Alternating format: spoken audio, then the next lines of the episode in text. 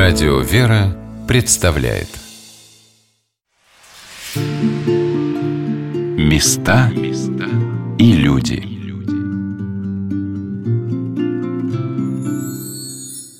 Αξιώνεσίνος αληθώς μακαρίζησε την Θεοτόκον την αή μακάριστον και παναμόμνητον και μητέρα του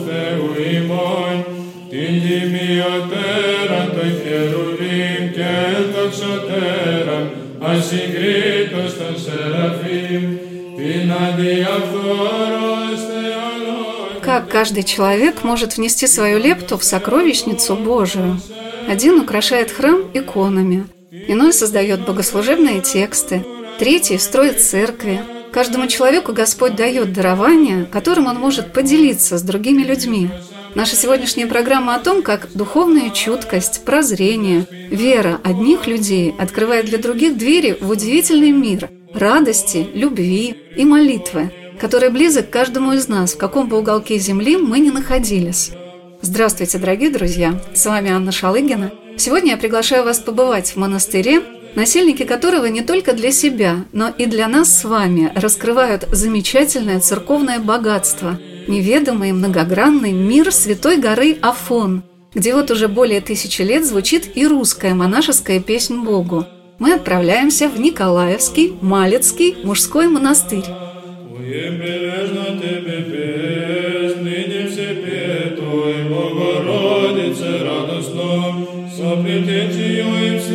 Святыми, моли Богородице,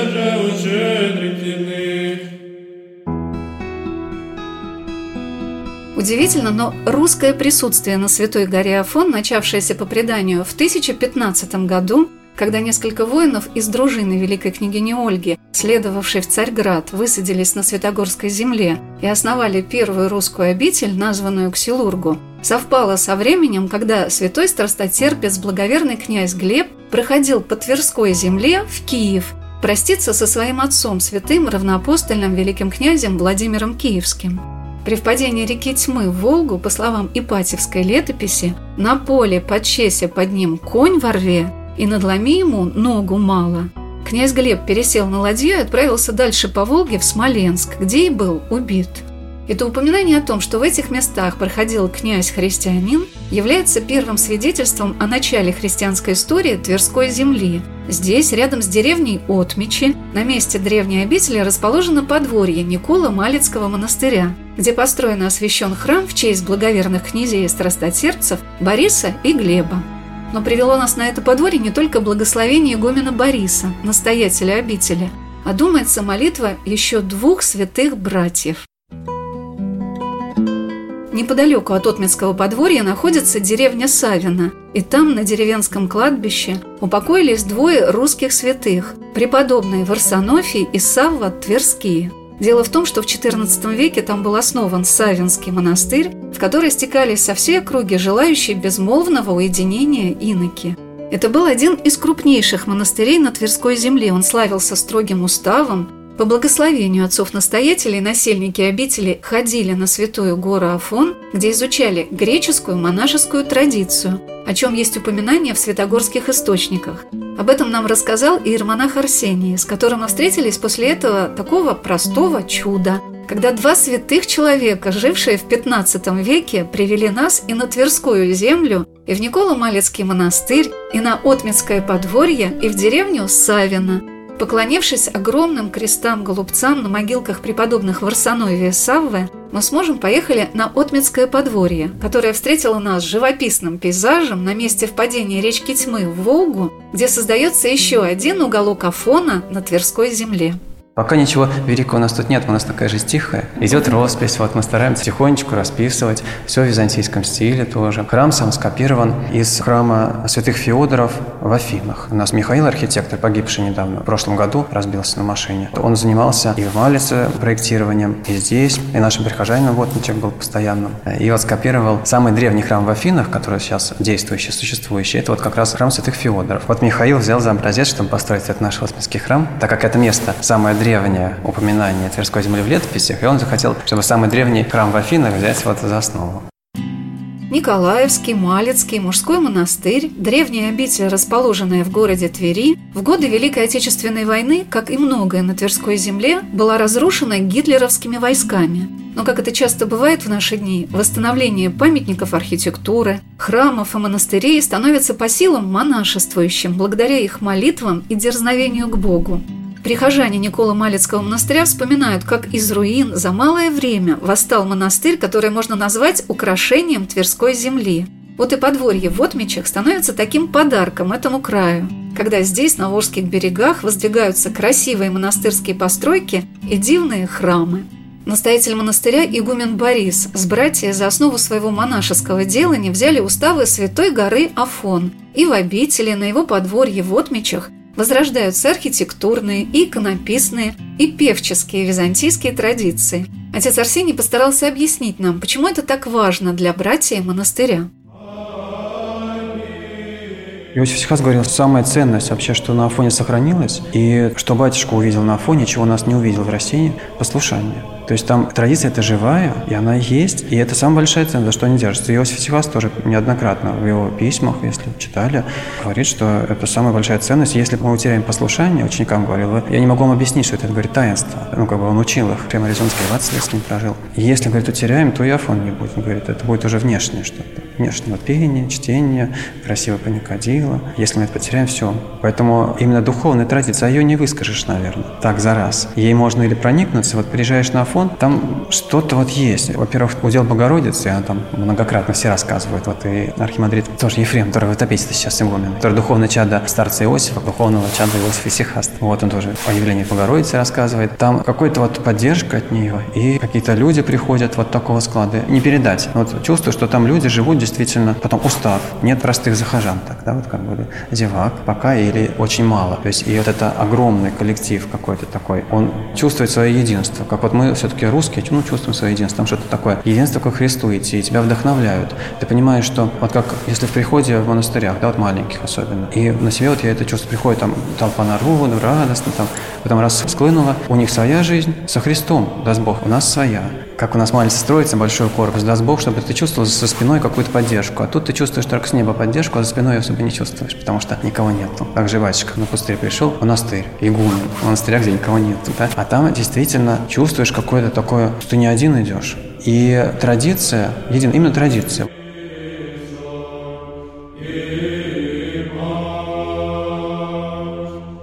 Когда мы беседовали с настоятелем обители игуменом Борисом, для меня стала понятной цель, зачем надо было на Тверской земле создавать монастырь с таким необычным для современного человека, еще не совсем вернувшегося и к русским традициям благочестия, греческим укладом монастырской жизни.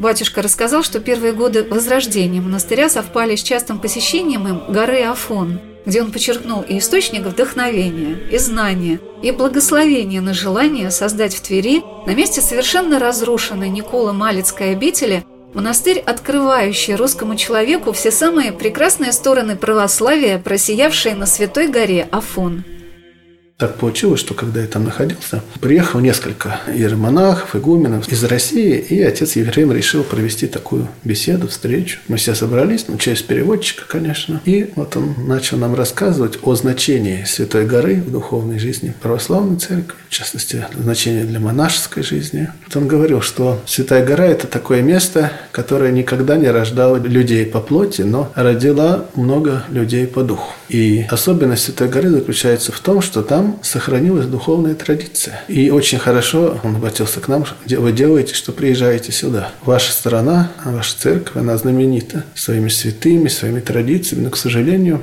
многие из этих традиций были прерваны в период Советского Союза. А очень важно для того, чтобы принадлежать к традиции, не только читать книги традиционные о жизни там, святых людей, но и общаться с носителями, живыми носителями. И вот на Святой горе как раз есть такая возможность, потому что тут традиция это не прерывалась. Да, нынешние старцы Святой горы, ученики других старцев, те, в свою очередь, другие иных, но прежних старцев. То есть вот это вот духовное предание, оно сохранялось. И когда монахи из других стран приезжают сюда, они приобщаются этой сокровищнице. Пожив какое-то время здесь, хорошо рекомендовал года три пожить для того, чтобы хорошо все усвоить. Тут имеется в виду не столько внешний какой-то строй, ну, он тоже нужен, но самый главный внутренний. И тогда уже приехать обратно к себе, для того, чтобы здесь уже, в России там, или в других странах, посадить это духовное семя и взрастить его.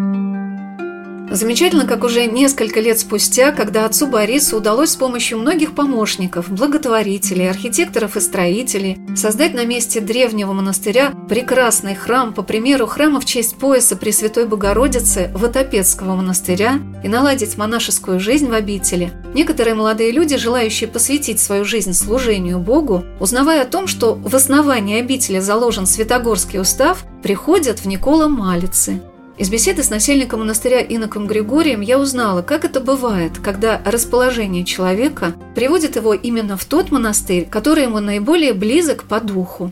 Я его выбрал именно поэтому, этот монастырь, потому что с византийской богослужебной практикой столкнулся еще, когда прожил определенное время в монастыре на Кипре, это монастырь Христа Советника. Он не очень известный, потому что туда не возят туристов, он закрыт для посещения женщинам, и он является как дочерним филиалом, можно сказать, монастыря Махерас. Вот. А Махерас – это тоже кипрский? Да, тоже кипрский монастырь. Там известная икона есть, чудотворная Махериотиса. И все эти монастыри окормляются владыкой Афанасием, митрополитом Лимассольским. И вот я побывал в одном из монастырей, прожил там около полутора лет. Мне эта традиция понравилась. Очень понравилось, как построено богослужение, устав монастыря, пение очень импонирует византийское.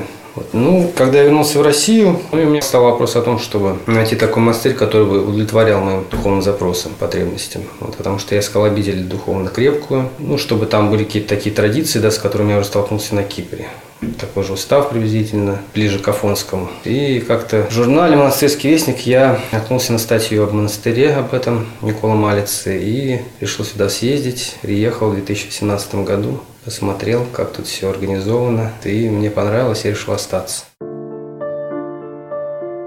Знакомясь с книгами и фильмами, рассказывающими о Святой горе Афон, я обратила внимание на огромный интерес к этой теме. И в связи с такой значимой датой, как тысячелетие присутствия на Афоне русских монахов, и по многим другим причинам. Мне показалось главное из них – это желание прикоснуться к опыту неведомому мирскому человеку, обращение к Богу, сердечной молитвы, чему-то незнакомому, окутанному тайной – но также я вспомнила и свое увлечение книгами об Афоне, которые стали доступны в наши дни. Это и воспоминания о преподобном Иосифе Исихасте, архимандрита Ефрема Аризонского, и слова преподобного Паисия Святогорца, и многое другое. И несомненно, что эти книги стали такими нужными, такими действенными помощниками на духовном пути каждого верующего человека.